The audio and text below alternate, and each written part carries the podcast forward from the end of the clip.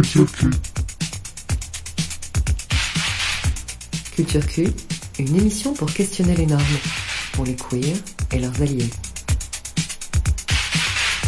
Préparée et présentée par Lubna Lebal et Isabelle Martin pour Barbiturix sur Station Station.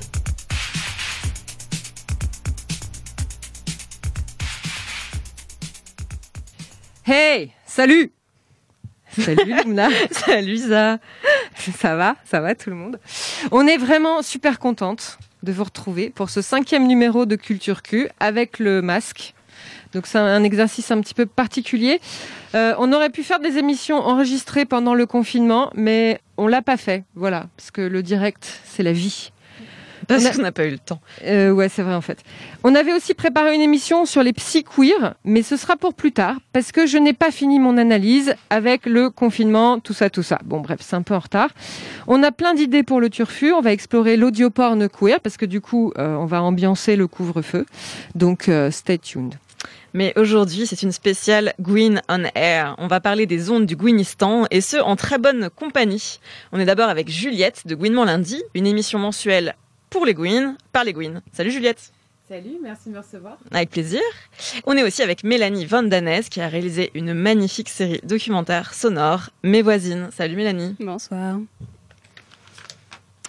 Culture Q, Gwyn on Air, c'est parti.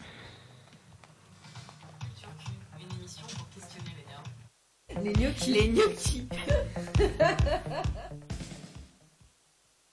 Les Gouines défraient la chronique et gratignent les ouin-ouin, créent le grand vacarme dans la République française.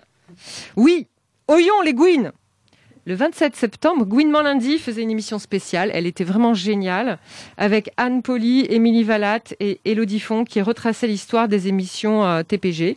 On vous recommande évidemment chaudement cette émission à réécouter sur le site gouinementlundi.fr. Et nous, on voulait. Bon, d'abord, on avait eu la même idée, en fait. Pour, on s'est pour être honnête. la priorité. Voilà, bon, faut savoir que les idées sont dans l'air et donc c'est la première qui, voilà, qui l'a fait, qui a gagné. Bon, bref, c'est pas. Voilà. Ok.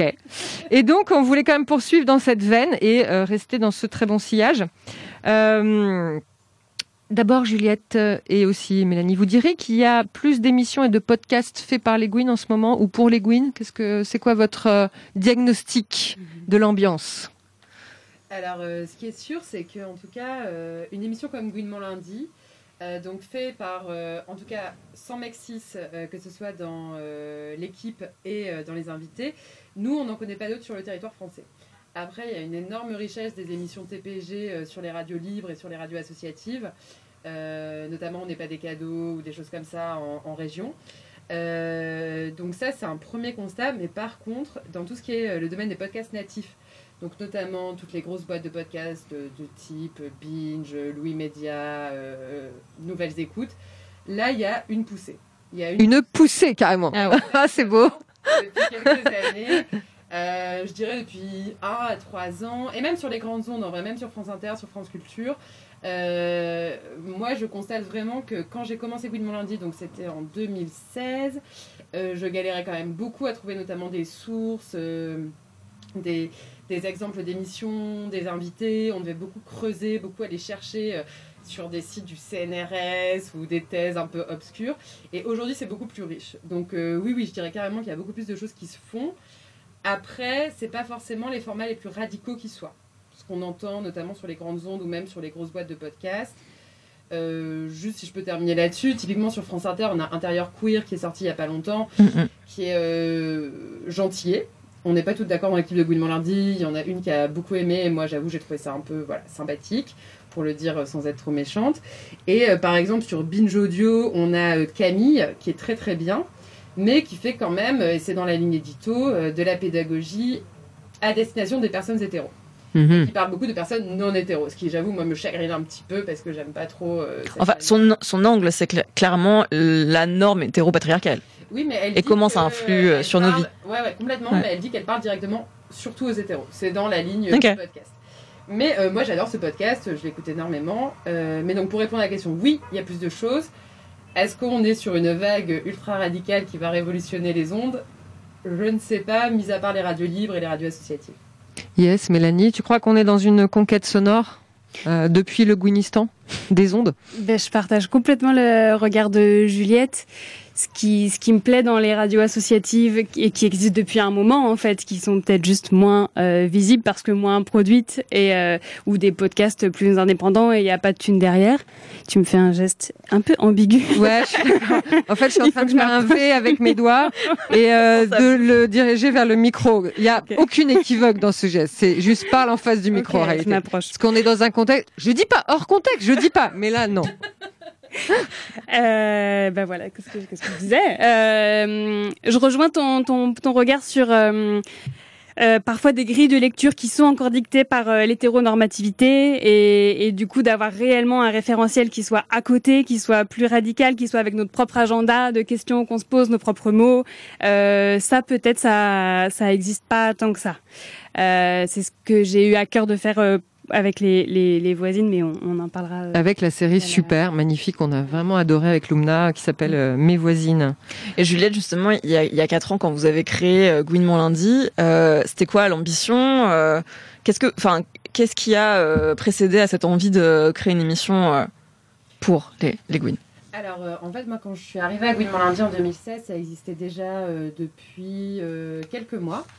Et donc, ça a été d'abord euh, fondé par euh, des, une initiative associative. Donc, on avait euh, sur le champ de bataille SOS Homophobie, Fier, l'Inter-LGBT et à l'époque IAG, qui était donc un média LGBT qui, je pense, n'existe plus aujourd'hui. N'existe plus, absolument. Et donc, le constat été que la parole des lesbiennes, alors en premier des lesbiennes, était euh, complètement invisibilisée dans l'espace médiatique.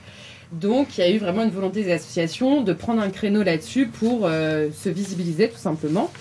Et euh, comme c'était euh, des, euh, des, associations qui réfléchissaient aussi plus largement jusque la cause lesbienne, c'était aussi les personnes bi et les personnes trans. Donc à la base, c'était vraiment une émission associative qui s'est greffée donc sur Homo Micro, qui était une émission qui était sur Fréquence Paris Pluriel où on est toujours diffusé aujourd'hui. Et chemin faisant, on s'est détaché d'Homo Micro et Gouinement Lundi est devenu une, entité à part entière, donc toujours avec la volonté de visibiliser les euh, initiatives LBT et dans un prisme bien sûr féministe. Et euh, après un an à peu près de diffusion, euh, au final c'était très compliqué d'être lié à des associations. C'était très riche intellectuellement, mais il y avait pas mal, comment dire ça? Parfois il y avait un peu de différence sur ce qu'on pouvait dire ou ne pas dire par rapport aux propres alors j'ai envie de dire profession de foi, c'est sûrement un terme qui n'est pas le bon, mais de chaque association. Donc, positionnement politique, positionnement ouais. politique évidemment. Donc on voit, euh, alors pour celles qui connaissent ou pour ceux qui connaissent, Fier et l'inter-LGBT, on n'est pas exactement sur le même positionnement. Pas vraiment, euh, non. Ouais, peut voilà. pas dire. Et du coup, Gouinement Lundi s'est émancipé euh, de ce creuset associatif qui était euh, voilà son, son, origine. Et maintenant, donc on est une, on est pardon une association et euh, on continue du coup à porter la parole euh, des personnes euh, LBT en priorité et avec toujours un prisme féministe évidemment et d'autres valeurs qu'on porte comme euh, on soutient les travailleurs et les travailleuses du sexe, on soutient euh, les femmes voilées, enfin voilà, on est assez solide sur certains de ces sujets-là. Mmh. Mmh. Tu, là tu viens de dire que vous, votre ambition c'était de porter la voix de certaines minorités. Pourquoi c'est important de faire entendre ces voix-là? Ah bah, c'est très important parce qu'on grandit donc, euh, comme on le soulignait, dans un monde qui est complètement hétérosexuel. Et euh, si on n'a pas de référent, on est très seul et on ne se reconnaît pas. Et donc ça peut amener, euh, dans le pire des cas, des situations de désespoir qui sont très très importantes. Et entre guillemets, dans le meilleur des cas, à ne pas savoir qu'il y a une alternative à l'hétérosexualité. Donc nous, notre but, c'est déjà euh, de faire famille, en fait, euh, par euh, l'émission de radio, mmh. de dire, on est là, on vous entend, on vous représente dans la meilleure façon qu'on puisse, parce que après tout, on est aussi à Paris. Notre collectif est aussi euh, très cis. Euh, c'est des femmes, euh, alors maintenant moins, mais plutôt blanches, d'un milieu plutôt aisé. Donc on n'a pas du tout une vocation à représenter tout le monde, mais on veut quand même faire entendre des voix et juste de se sentir moins seul et d'avoir des ressources également, des ressources de de films, de personnes qui aident à réfléchir, de, enfin voilà, de, de se reconnaître et euh, de pouvoir avancer, de se sentir légitime, parce qu'au final, se voir représenté quelque part, c'est aussi se sentir important et se sentir euh, d'avoir le droit d'exister en fait au final. Ouais. Justement, comment vous euh, repérez vos sujets, comment vous fabriquez votre émission? Alors c'est vraiment, euh, on se retrouve, on boit des bières et on parle de ce qui nous intéresse chacun, chacune. Et euh, voilà, ça se passe comme ça. On essaye d'avoir une certaine, euh, d'alterner entre des sujets sérieux et des sujets moins sérieux. Donc par exemple, on va faire un sujet sur The L Word et euh, avant on aura fait un sujet sur l'histoire des arts, qui était un sacré, euh, sacré chantier. Mais sinon, c'est vraiment euh, au gré euh, de nos envies à chacun chacune. Mhm. Et donc on a voulu faire cette émission avec justement une émission et un podcast. Et euh, la spécificité, vous l'aurez compris, bah, c'est des Gwyn qui parlent aux Gwyn essentiellement. Et ça nous semble important et euh, pas si commun finalement. Et donc euh, Mélanie, tu es là pour, euh, tu vas nous parler euh, de la série Mes voisines. Tu peux nous, nous présenter un peu la genèse de ce projet? Absolument. Génial. Euh, moi, j'habite près du Père-Lachaise. Et euh, j'avais lu un livre de Christiane Rochefort qui s'appelait Les stances de Sophie et qui j'avais avec d'autres identifié un contenu un peu crypto-lesbien dans ce dans ce livre. Et donc j'en avais déduit un peu rapidement qu'elle était lesbienne.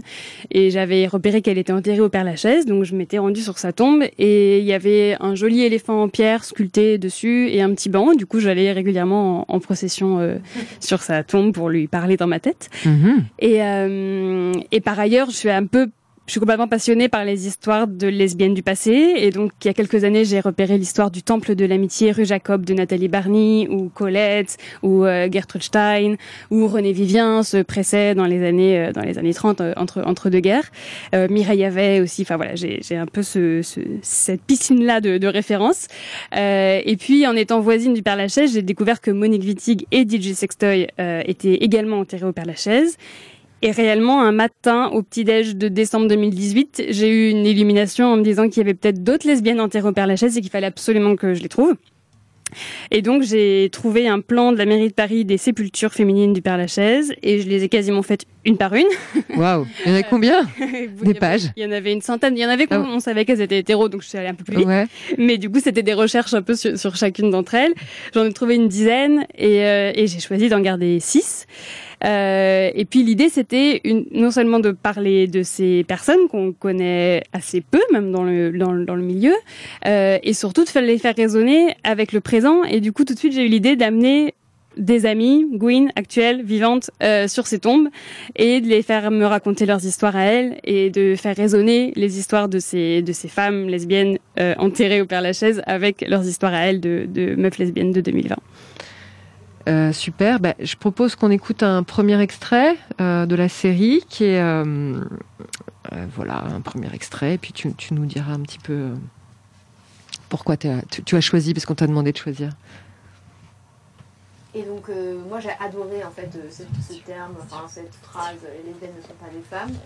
Euh, ça m'a vraiment parlé parce que euh, c'était à l'époque où, euh, Non, euh, comme je te disais, j'avais gang de, lesbiennes, euh, je revendiquais, enfin, c'était quelque chose que je revendiquais énormément. Et euh, pour moi, c'était vraiment euh, un espace dans lequel je me sentais un peu en dehors de la société, quoi. De la société, de la manière dont on attend qu'une femme se comporte. Et, donc, pour moi, il y avait une certaine liberté.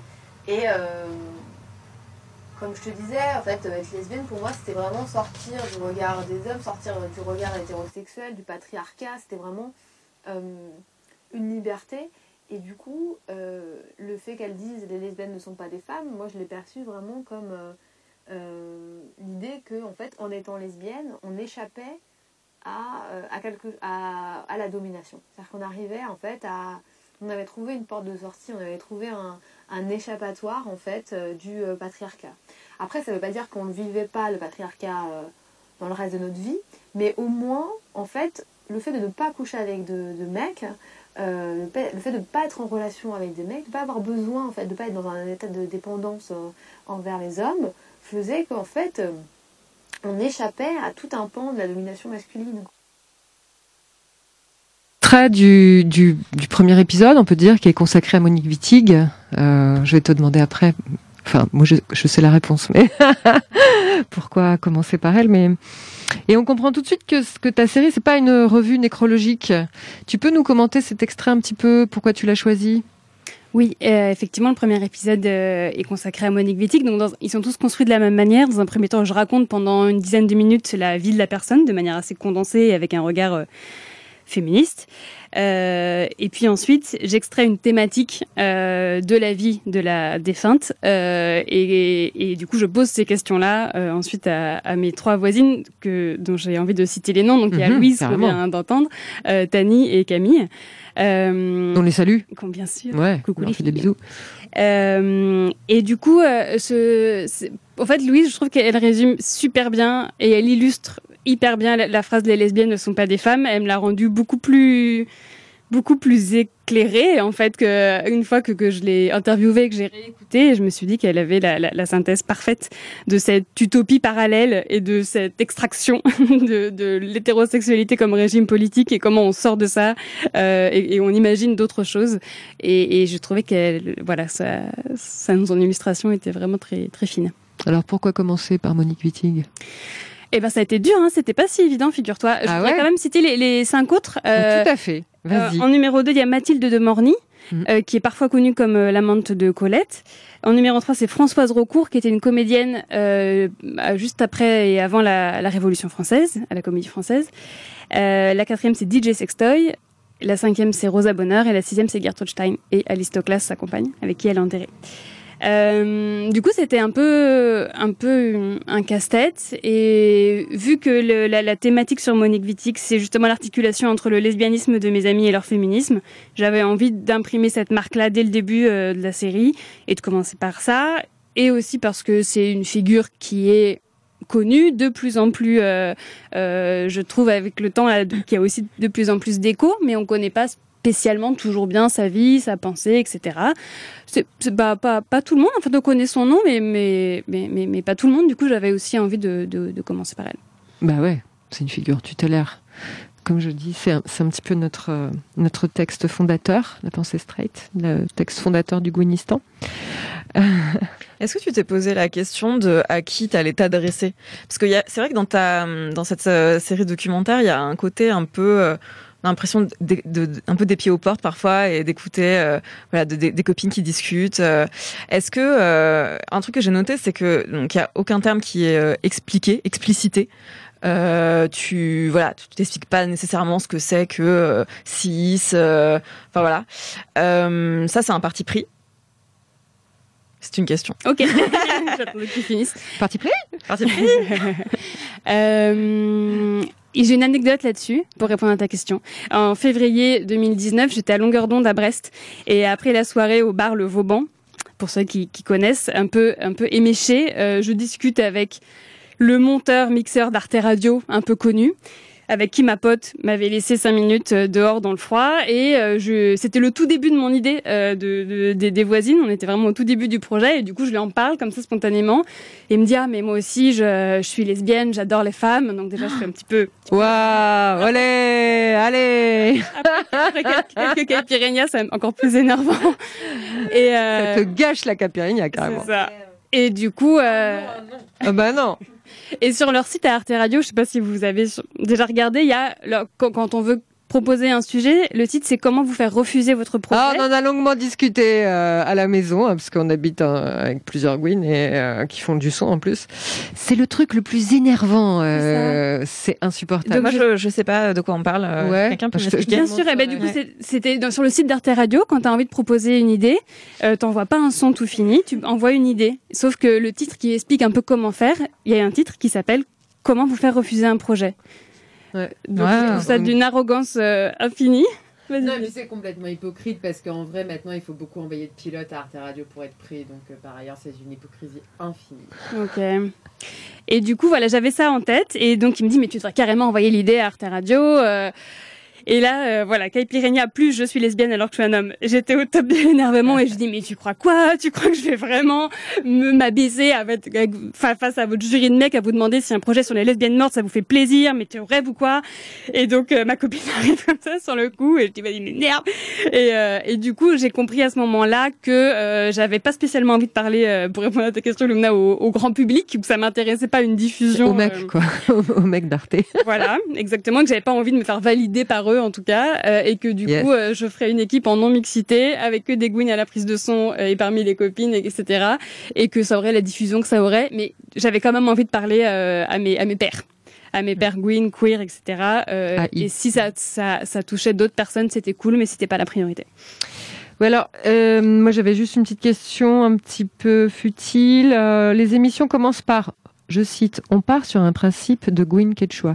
Tu peux nous rappeler euh, ce que c'est que la Gwyn Quechua pour les, nos auditoristes de plus de 40 ans Non, mais dont je ne fais monde- évidemment tout pas partie. ce que c'est qu'une Gwyn Quechua, Isa, quand même, là. Tu me fais peur. Bah oui, mais moi, moi, je sais pas, moi je connais Butch et Femme. moi je suis restée là. Ok. Alors pour redonner le contexte, c'est le, c'est le générique des, des voisines. Et vu qu'on le tournage, c'était à chaque fois une journée de marche à arpenter tout le cimetière avec chacune des trois copines. Je préparais un pique-nique, j'avais un sac à dos et je leur disais est-ce que t'as bien tes chaussures pour la marche? Donc on entend ça au début du générique. Ah, Et. Tani me dit euh, donc on part sur un principe de Gwyn Quechua. je dis bah bien sûr. Euh, et donc la Gwyn Quechua, c'est une Gwyn qui s'épanouit en plein air, qui aime les sentiers de grande randonnée, qui aime la matière polaire, qui aime le confort, Euh, mais en ville comme à la campagne. C'est ça un petit peu sa, sa plus-value finalement. Euh, moi je suis assez Gwyn Quechua l'été. Euh, voilà, j'ai une Et l'hiver, non, euh, l'hiver c'est quoi là bah, ça dépend de la région où je suis, mais quand je suis en randonnée, je, oui, je, je mute en, en. J'adore. On va écouter euh, une petite musique.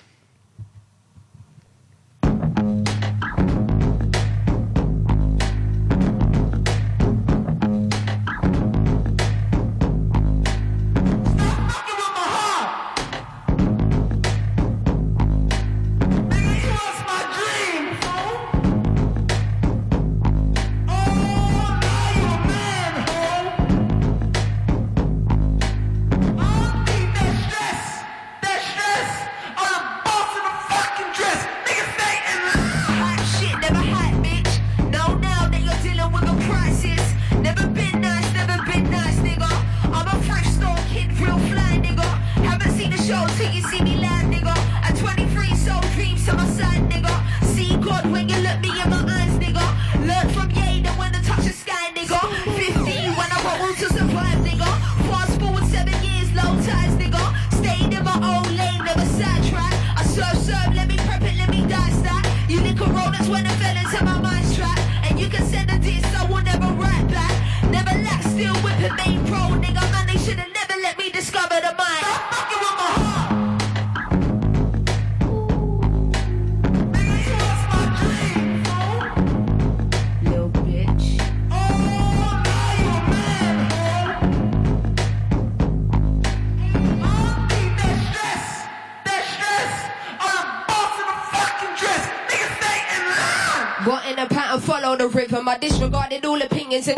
My mission. Unapologetically, I'll be bossing it, getting better with age. Got it back, never lost it. My legacy remains. Rejected the dotted line, but not the pen. Invested in myself, that was money well spent. Came home, mommy burning incense. Remember trying to think of ways to help contribute to the rent. Now the rooms upstate, top suite, penthouse views, but there's no family or friends. What I do, I want, no, I gotta choose, or it's too late. Well, I guess it all depends. I was running with Toby and Dedicated it all to the art. Who would have known it would be this from the start?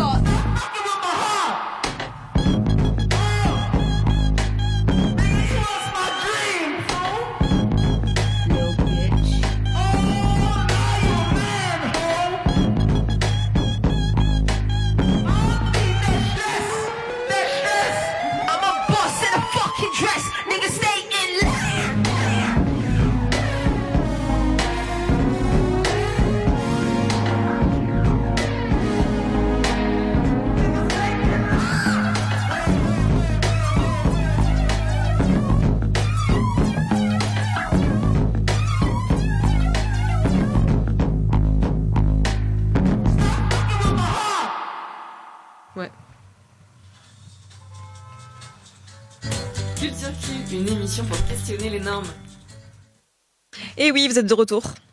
Alors Mélanie, euh, moi j'ai une petite question pour toi. Dans le préambule de la série, euh, Nelly Kemener, qui est chercheuse et maître de conférences en sciences de la communication, énonce « Les lesbiennes sont immortelles ». Est-ce que tu peux nous expliquer cette phrase? Bien sûr. Nelly Kemener, euh, est, en 2012, avec un collectif de chercheurs, elle a fait une enquête sur la, la médiatisation des, des célébrités décédées en 2012. Et donc, sur un corpus de 29 000 titres, elle a analysé uniquement avec son équipe les titres. Euh, elle fait ressortir euh, la part d'hommes, la part de femmes, de, de quelle mort on parle, à Mhm. quelle mort on rend hommage? Euh, et je l'avais entendu dire euh, sur une émission de France Inter il y a quelques années que du coup dans ce corpus d'une vingtaine de vingtaine comment on dit de 20 000 de plus de 20 000 titres euh, eh bien il n'y avait aucune lesbienne euh, dont on avait parlé. Et donc dans si elles ne sont pas dans son corpus c'est qu'elles ne sont pas mortes. Et donc euh, et donc elles sont immortelles puisqu'on ne parle pas d'elles. Logique. euh, et donc quand j'avais entendu ça, je me suis dit mais moi je passe mon temps avec des lesbiennes mortes, faut absolument que que- qu'elles interviennent. Donc euh, donc euh, on, on se connaît par ailleurs et, elle- et elle- du coup je l'ai interviewée dans le dans le préambule. Et elle nous elle nous raconte un petit peu un petit peu ça, c'est-à-dire qu'on n'en parle pas dans la vie des lesbiennes, on peut et on n'en parle pas dans la mort non plus quoi. Donc c'est à quel moment euh, c'est légitime et digne de leur rendre hommage, soit c'est invisibilisé complètement, euh, soit c'est mentionné euh, par la bande quoi. Mais justement, comme, enfin, puisque le, le, le système médiatique, enfin, l'hétéro-patriarcat évacue euh, euh, les lesbiennes de la, de la mémoire collective, comment est-ce qu'on peut faire pour, euh, pour perpétuer leur, euh, leurs souvenirs, leur histoire? Ben, on peut arpenter les cimetières. Ah bah c'est sympa. tiens. Waouh Mais C'est un service de mémoire. Avec les Gwyn Quechua, hop, on fait des petits, euh, des petites randos le dimanche. Bah, en vrai, il y y, y a plein de collectifs euh, qui, qui alimentent la culture des archives, euh, un peu partout en France, à Paris, enfin dans plein de villes de, de, de, de France. Il y a cette émission euh, sur France Culture qui s'appelle euh, s'appelle l'expérience, et je crois que vous allez en Mhm. reparler, donc j'en dis pas plus, mais qui, qui, qui remettait à la lumière du jour l'émission de radio qui s'appelait euh, Allô Daniel euh, Yes. sur euh, radio euh, radio euh, sur fréquence gay, voilà. Euh, et ben c'est c'est d'aller les déterrer en fait. Euh, c'est de parler aux vieilles. J'ai pas mentionné Suzanne Robichon, ma, ma, ma mamie Gwyn préférée qui est dans le dans, dans les voisines, qui a 75 ans et qui avait des liens avec quatre voisines sur six. Et donc elle intervient comme ça en voisine fil rouge. Et donc c'est parler à nos mamies Gwyn qu'elles nous racontent tout ce qu'elles savent. Euh, et elle m'a beaucoup apporté euh, dans, dans- Une mine d'or, Mais oui. Suzette. Ben oui. Vraiment. Incroyable. Elle le fait, euh, elle a une magnifique voix également. On va écouter justement un deuxième extrait euh, des voisines euh, euh, sur un numéro consacré à Rosa Bonheur où justement c'est Suzette Robichon qui parle. Moi, pendant la balade, c'était un parti pris de ma part de dire qu'elle faisait partie des, des femmes lesbiennes parce qu'elle, à son époque, elle se disait pas lesbienne. Mais est-ce qu'on se disait lesbien à ce moment-là? Tu as raison. Mais euh, disons que j'avais plutôt l'impression qu'elle mettait en avant une forme de, de pureté morale et. Ouais, non, mais ça, c'est l'interprétation. Moi, je ne sais pas. J'étais pas, j'étais pas là. Je sais pas qui dormait avec qui. Euh, Maintenant, on dit il y avait que deux petits lits. Un siècle et demi après, excuse-moi, mais bon. Quand elle dit ma compagne, ben, je sais pas, le mot compagne, il, dit- il est assez. J'allais dire, je sais pas qu'est-ce qu'on, appelle lesbienne au sens, est-ce qu'on le réduit à qui est au lit avec qui, ou est-ce qu'on l'élargit plutôt à un choix de vie? Elle, elle est très claire quand elle dit qu'elle n'a jamais eu euh, d'appétence pour le sexe fort, à part une forte amitié, que... Il y a vraiment des textes très clairs. Après, il faut se remettre dans, la, dans, la, dans le 19e, euh, dans le 19e siècle, c'est-à-dire que... Et puis dans le saint-simonisme, il ne faut pas oublier qu'elle est quand même dans le... Son père est saint-simonien.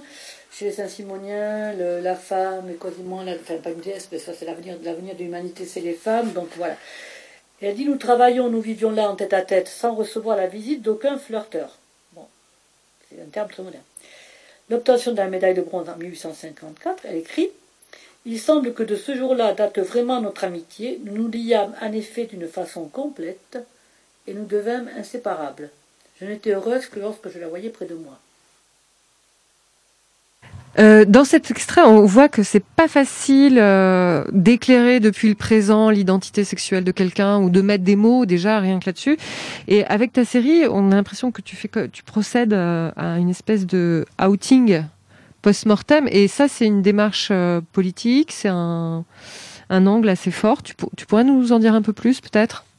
Bah, ça a été surtout euh, une source de questionnement. Est-ce que c'était ok de faire ça? Ouais, c'est ça. pas- Euh, on va, on commence en 1756, on finit en 2003, donc on traverse euh, plusieurs siècles avec des mots qui étaient différents, avec des des des, des concepts qui n'étaient pas du tout les mêmes, euh, avec des époques, des classes sociales hyper différentes. C'est quand même globalement des artistes, mais euh, mais mais mais du coup voilà les époques et les termes euh, à disposition euh, à ce moment-là. euh, font que les lunettes du présent, elles sont pas tous les mots qu'on a aujourd'hui pour décrire quelque chose sont pas toujours valides et, valables. Et du coup c'est comme ça que le- l'extrait commence avec euh, Suzette parce que tout d'un coup j'ai eu une espèce de surphrase en me disant mon dieu j'ai dit que Rosa Bonheur était lesbienne mais elle-même ne s'est jamais dit lesbienne. Ça se trouve je suis en train de elle se retourne dans sa tombe c'est le cas de le dire et elle va euh, me hanter pour la fin de mes jours parce que elle c'est pas du tout son délire en fait.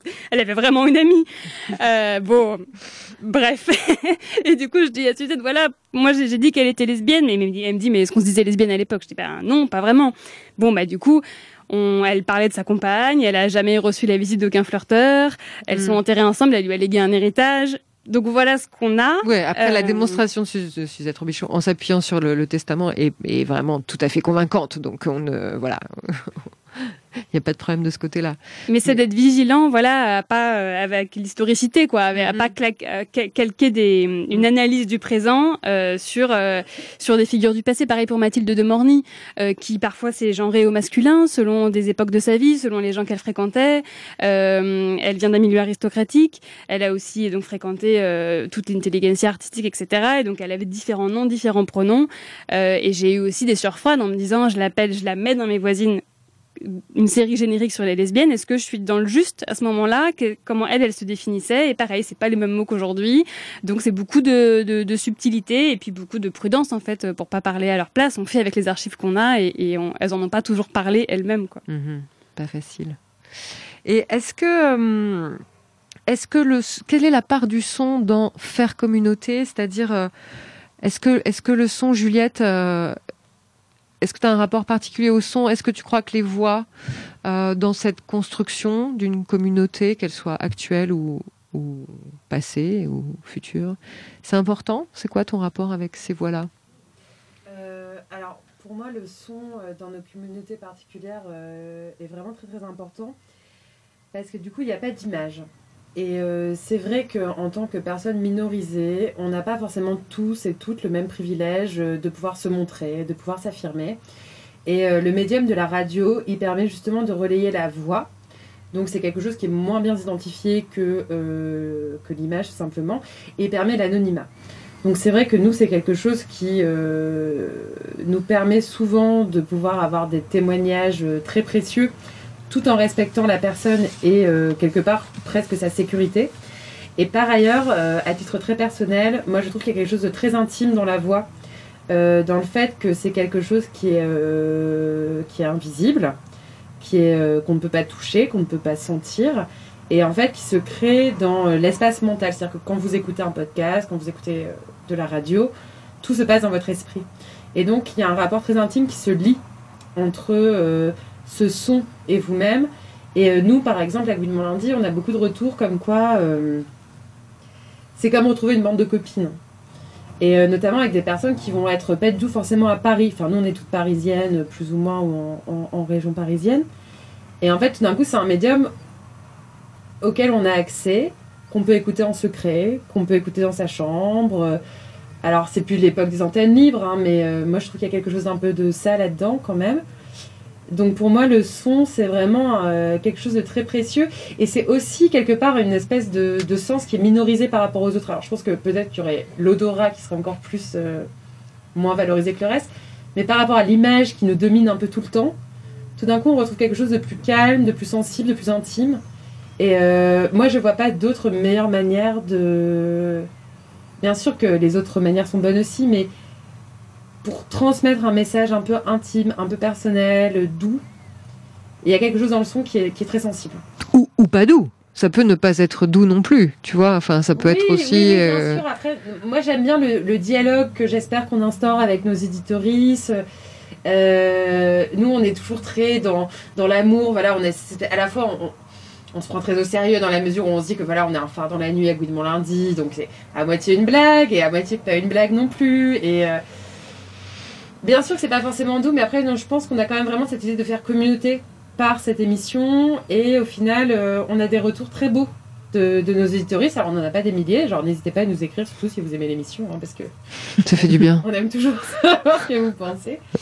Mais euh, oui, je pense qu'il y a quelque chose qui se, qui se crée un peu de, bah, justement d'indicible, d'un qu'on peut pas toucher.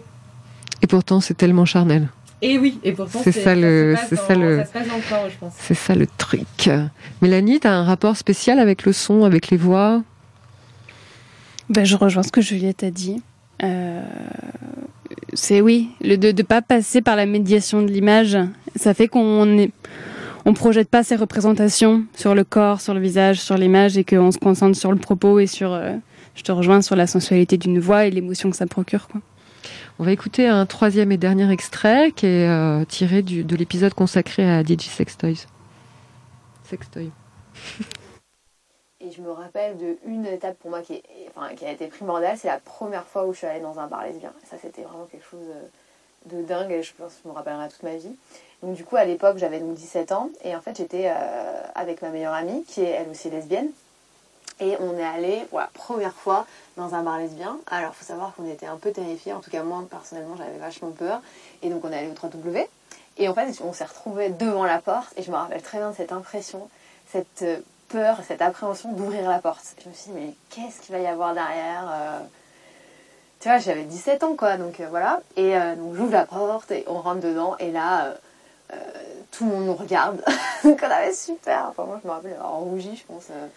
Parce qu'en plus, on était des gamines, quoi. Donc, euh, merci.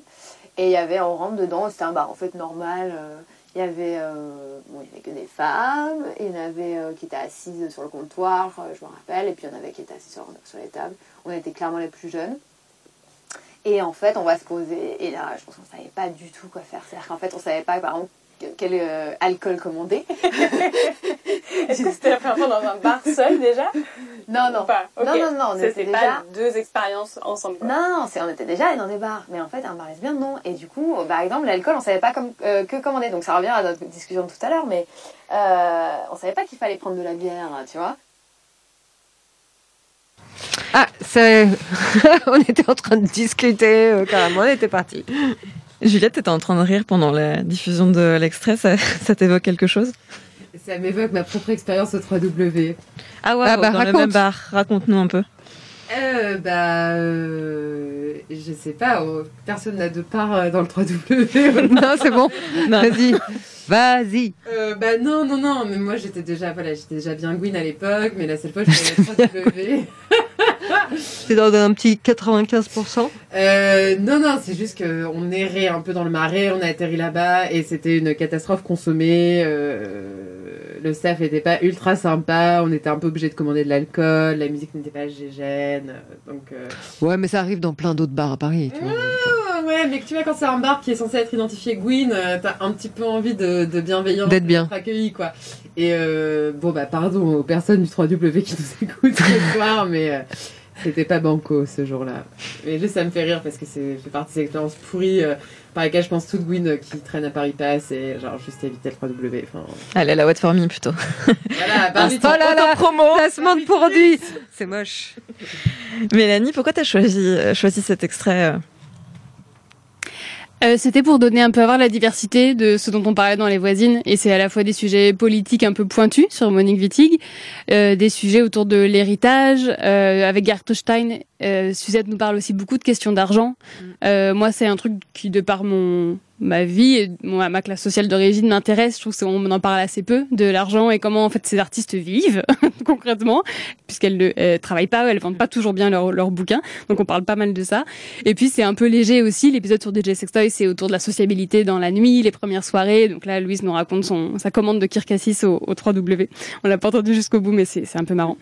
Euh, Tani qui va toute seule à une flèche cocotte, Camille qui fait les dernières heures du pulp. Euh, donc voilà, ça ça brasse un peu des sujets assez différents. Non, mais juste sur l'argent, je voulais rebondir parce que tu évoques du coup le propos de Suzette Robichon.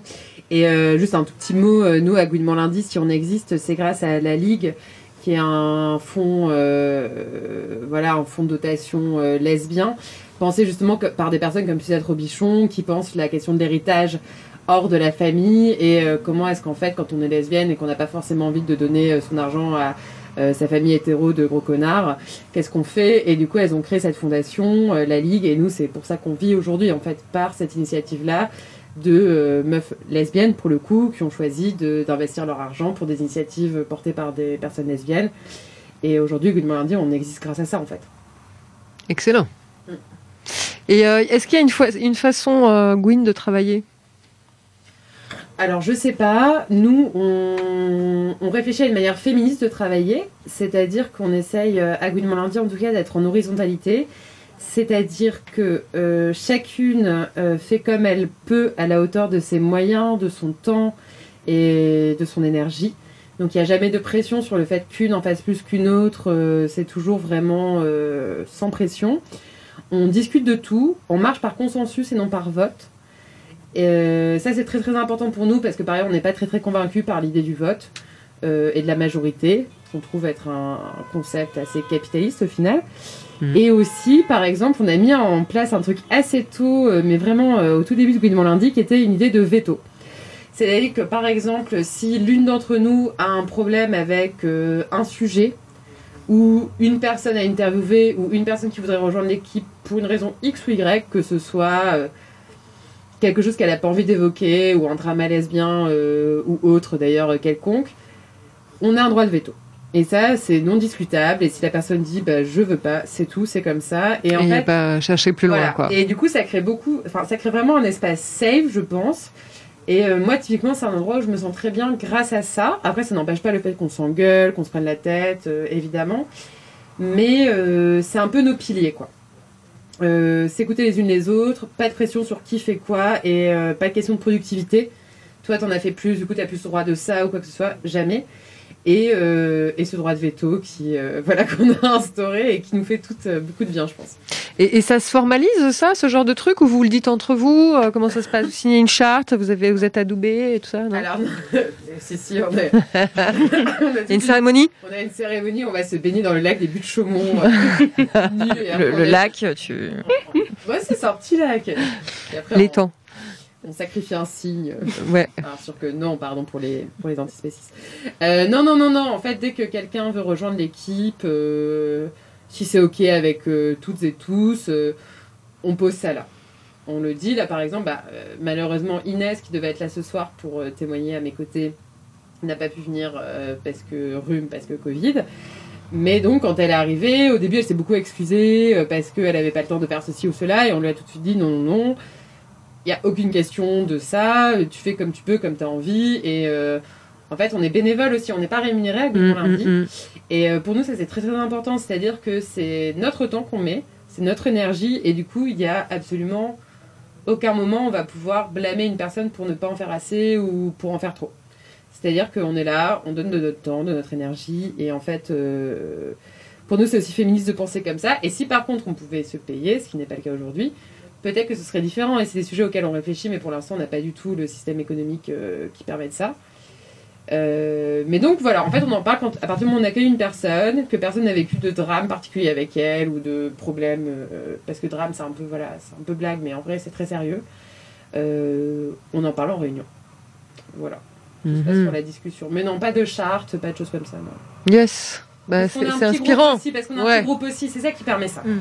C'est qu'on n'a Cool. jamais été plus de 7 ou 8 à Gouinement lundi, donc c'est ça aussi. euh. Et d'ailleurs, on recrute. Donc, si vous voulez nous rejoindre, envoyez-nous un petit mail avec pourquoi vous aimez Gouinement lundi et vous avez envie de participer. Bah, je pense que c'était le moment de le dire. hein. Il n'y avait pas de meilleur moment. J'ai saisi la perche. Et Mélanie, tu as, tu as des principes comme ça quand on a compris que tu t'as, t'as recruté en fait tes voisines directement et tu avais des super voisines euh, que tu n'as pas payé vraisemblablement non plus. Mes trois amis Oui. Non. Voilà. Donc la, Gouine, la Gouine travaille gratos. Eh oui. C'est un peu le principe. Hein Euh, ça s'est passé comment? Tu leur as présenté le projet? Elles ont dit oui. Raconte un peu comment le, un peu les, la petite cuisine quoi, ou la grande cuisine d'ailleurs aussi. Bah, il y avait déjà un grand enjeu de tournage à l'extérieur, donc il fallait que ce soit au printemps ou à l'été. Et avec les trois agendas de ministres tout le monde, plus Jane, la preneuse de son, qui a aussi fait des magnifiques photos euh, qui sont parfois sur, enfin, qui sont sur les réseaux sociaux. Euh, il fallait combiner les agendas de, de tout le monde. Euh, j'ai réfléchi à mes copines Gwyn avec qui je me sentais euh, bien à l'aise et qui pourraient avoir envie et des choses à dire. Et du coup, ces trois personnes sont remontées. Je leur ai proposé, je leur ai envoyé les questions bien en amont. Mhm. L'idée, c'était pas du tout d'improviser ni de les prendre euh, au piège ou quoi, mais bien qu'elles puissent me dire euh, si les questions les inspiraient. Avec certaines amies, on n'est pas allé sur toutes les tombes. Euh, Il y a des questions que j'ai pas posées. Enfin, vraiment, l'idée de travailler entre nous, c'était aussi de créer un coco de confiance, une journée sous le soleil dans un cimetière, un moment vraiment privilégié. J'ai eu aussi euh, le conseil de, à un moment donné, d'une copine, vu l'ampleur que ça prenait, enfin le travail, de postuler à l'expérience à France Culture. Pareil, ils prennent un peu des appels à sujet. Et je me suis dit, ben oui, ça peut être cool pour la- l'audience que ça suscite et en même temps avoir une équipe de cum euh, techniciens avec nous dans le cimetière. Enfin, j'imaginais des cum, hein, mais bon, euh, qui sont là à prendre le son alors que mes copines ra- me racontent leur intimité. En fait, ça me va pas du tout. Donc, de toute façon, j'ai été refoulée. hein. On s'en doutait un peu. Mais Bien sûr. Ah bah non, c'est étonnant par contre. Moi, je m'en, je m'en serais pas douté. Ah ouais? Non, non, c'est un super concept. Ben oui, mais ils étaient pas prévisiblement pour la lesbienne décédée. ouais, mais si tu le vends comme ça en même temps, Et- t'as pas de chance. On est entre nous. Et du coup, j'étais bien contente en fait d'avoir juste Jane, euh, qui est aussi une personne concernée, et, et d'être vraiment un tout petit comité dans le cimetière. euh. Ouais, c'est pas mal en même temps. Ouais, je pense que ça, c'est une des choses qui explique que ce, ce podcast est vraiment super et vraiment bien. Est-ce que, est-ce que je peux juste commenter sur ce que vient de dire Mélanie Mais Et bien sûr, grave, mais- vas-y. Euh, non, parce que à Gouinement lundi, euh, en fait, ça m'a parlé ce que tu viens de dire sur euh, les questions, parce que nous, on fait pareil, c'est-à-dire que quand on a une invitée, on lui montre le déroulé, on lui montre les questions, et on dit toujours, si une question te dérange, euh, tu peux nous le dire maintenant, ou tu peux aussi le dire pendant l'émission, et euh, tu peux aussi nous dire, je ne veux pas répondre à cette question. Et ça, c'est quelque chose qui est très important pour nous, pour instaurer un climat de confiance. Et à titre personnel, quand je fais des reportages ou des interviews, j'envoie souvent avant l'interview, même avant de le montrer aux meufs de Gouinement lundi, pour être sûr. Et pour moi, c'est vraiment une manière féministe de travailler, qui est pas très très répandue dans le journalisme, et qui d'ailleurs souvent nous crée des barrières avec les personnes qu'on veut interviewer, qui sont un peu réticentes parce qu'elles ont eu des mauvaises expériences avec d'autres journalistes moins euh, safe. Donc, euh, je me retrouve tout à fait dans ce que tu viens de dire. C'est cool. Vous avez des trucs, euh, des petits sons à nous recommander l'une et l'autre, euh, des choses ou même. euh, Ouais, des sons qui vous ont inspiré, Ouais. éveillé, construites, déconstruites. Ben, moi, je vais faire ma faillotte, mais j'ai bien aimé Adieu mon hétéro. mais vous avez déjà parlé de tout ce que je m'étais noté, et vraiment, j'ai j'ai kiffé. Développe ta pensée. Bah déjà, j'ai adoré le titre. Merci. Je me suis reconnue, donc j'ai eu envie donc, d'écouter. explique, explique la private joke parce que. Parce que c'est Juliette qui l'a fait. Voilà. Euh, Il y a six Elle épisodes. Joie, joie. Ah non, mais ça fait plaisir. Il y a six épisodes à peu près, ouais. Et donc, ce sont des portraits des personnes qui racontent leur expérience de vie sur 20-30 minutes à peu près, et qui racontent comment elles sont sorties euh, du, du, du monde hétéro. Euh, donc voilà, ça m'a ça m'a beaucoup plu. Yes, Juliette? Ah bah déjà, merci beaucoup, je suis vraiment très très touchée. Euh, Qu'est-ce que je pourrais recommander? Euh, Moi, ce qui m'a fait rentrer dans le féminisme, vraiment, parce que à la fin de ma formation universitaire, j'étais presque de droite, c'était une catastrophe. Ah ouais, quand même. ah oui, oui, non, non, j'avais eu une lavage de cerveau. Pourquoi T'as fait. Assas Euh, J'ai fait Sciences Po. non, et du coup, j'ai écouté les grandes traversées sur les nouveaux féminismes de Charlotte Bien-Aimée. Ouais, et ça m'a euh, vraiment m'a retourné la tête. C'est comme ça que je suis allée méditer chez Fier. Euh, parce que moi, je cherchais une asso féministe, je n'en trouvais pas. Et donc, les grandes traversées, les nouveaux féminismes, Charlotte Bien-Aimée, tout ce qui a pu faire Charlotte Bien-Aimée en général, vraiment, je vous recommande. Et euh, personnellement, mon podcast, euh, voilà, qui fait du bien à tout le monde, qui est le plus beau du monde, c'est euh, Sans façon de disparaître de Claire Richard, Mm. euh, qui est vraiment le podcast le plus sensible sur l'air du temps et et une réalisation magnifique. Alors certes, c'est Arte Radio. on Non, mais on aime bien Arte Radio par, par ailleurs. on adore pas Arte Radio, non. On adore pas Arte Radio, mais on adore Claire Richard. On déteste Sylvain Gir. Ouais, c'est ça en fait. Faut dire les choses. Oui, il faut dire les choses. On déteste Sylvain Gir, on aime Voilà. beaucoup euh, Arte Radio dans l'ensemble et euh, on adore Claire Richard et Sans façon de disparaître. C'est vraiment. euh, Pour moi, c'est le podcast de l'air du temps. C'est. Il m'a touché en plein cœur. Waouh. C'est beau. On peut aussi parler euh, du travail de Clémence euh, Alozard, qui n'a pas pu être présente euh, ce soir avec nous et on, en est assez désolé. Mais vous pouvez écouter sa série hein, pour France Culture, Sortir les lesbiennes du placard et plein d'autres trucs qu'elle a fait. On vous recommande aussi la plateforme Radio Rageuse, un, ré- un réseau d'émissions euh, transpédéguines. Il y a plein, plein, plein, plein de choses à écouter, c'est vraiment top. Radiorageuse.net. Oui, Juliette. Euh, sur Radio Rageuse, moi j'ai découvert une émission, je pense, qui est hébergée à Caen, qui s'appelle Lilith, Martine Yes. et les autres. Ouais, c'est bien. C'est génial. Mm, mm. Et au niveau de la création sonore, c'est complètement dingue. Alors, si vous nous écoutez, contactez-nous. Comment vous faites? Genre, c'est merveilleux et euh, c'est une émission féministe. Ouais, de quoi ça parle? Ah bah alors c'est vraiment sur les sujets féministes. Alors c'est très très vaste, c'est très très varié. Et il y a vraiment un travail sur la création sonore, sur euh, la musique, euh, l'ambiance, euh, les archives, les lectures. c'est absolument fabuleux. Ouais, il y a plein de trucs sur euh, Radio Rageuse, c'est euh, franchement euh, euh, Lilith, Martine et les autres, incroyable. Voilà. euh, Il y a aussi, on voulait signaler donc Allô Daniel, on en a parlé euh, pendant l'émission, à la recherche des ongles lesbiennes de Serena Sobrero. C'est sur France Q aussi. C'est voilà pour parler de, comme des choses qu'on fait. euh, Serena, on- voilà. Lundi. Yes. Il y a aussi le collectif des archives euh, LGBT qui s'est créé l'année dernière. Ouais. Et on en reparlera peut-être euh, un, à un autre moment dans l'année. D'accord. Si on n'est pas reconfiné. Il y a le podcast euh, Camille sur euh, Binge Audio de Camille Régache. Oui, dont tu, nous parlais tout à l'heure. euh. Voilà, qui est un petit peu, euh, mais bon, on le signale quand même. Excellent, excellent. Excellent quand même. Donc voilà, on en arrive un petit peu vers la fin de notre Oui. euh, émission. On était quand même super contente d'être en direct et ça, franchement, c'est Ça nous manquait. ouais, c'est un peu la joie.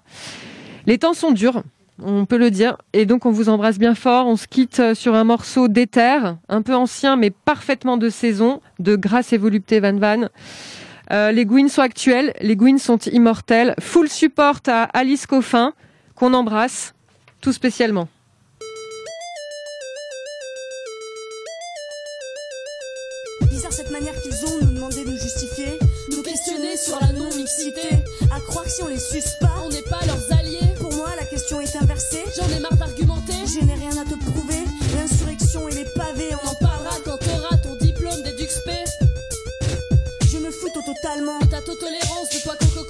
N'attends aucune reconnaissance.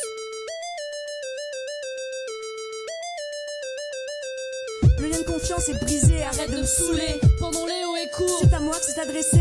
Salope d'état, grosse pute de syndicat. C'est dans tes tracts qui a écrit ça, mais bien sûr, rien à voir avec l'hétéropatriarcat. Aucune raison que je râle, que je fasse un caca. C'est des mots, tout ça, n'en fais pas tout un drame. Ma, ma, madame.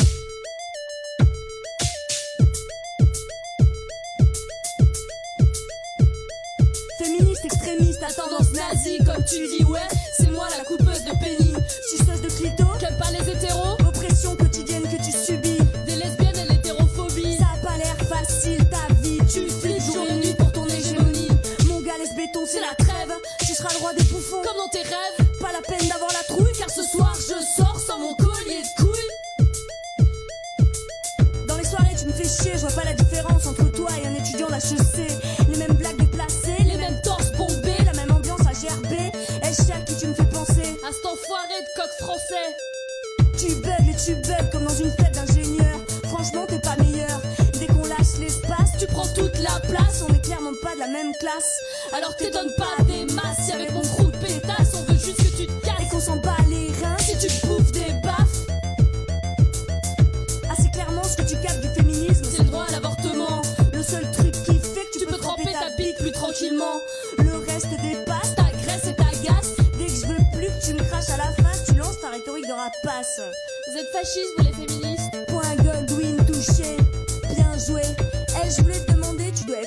une fois d'atteindre un point G.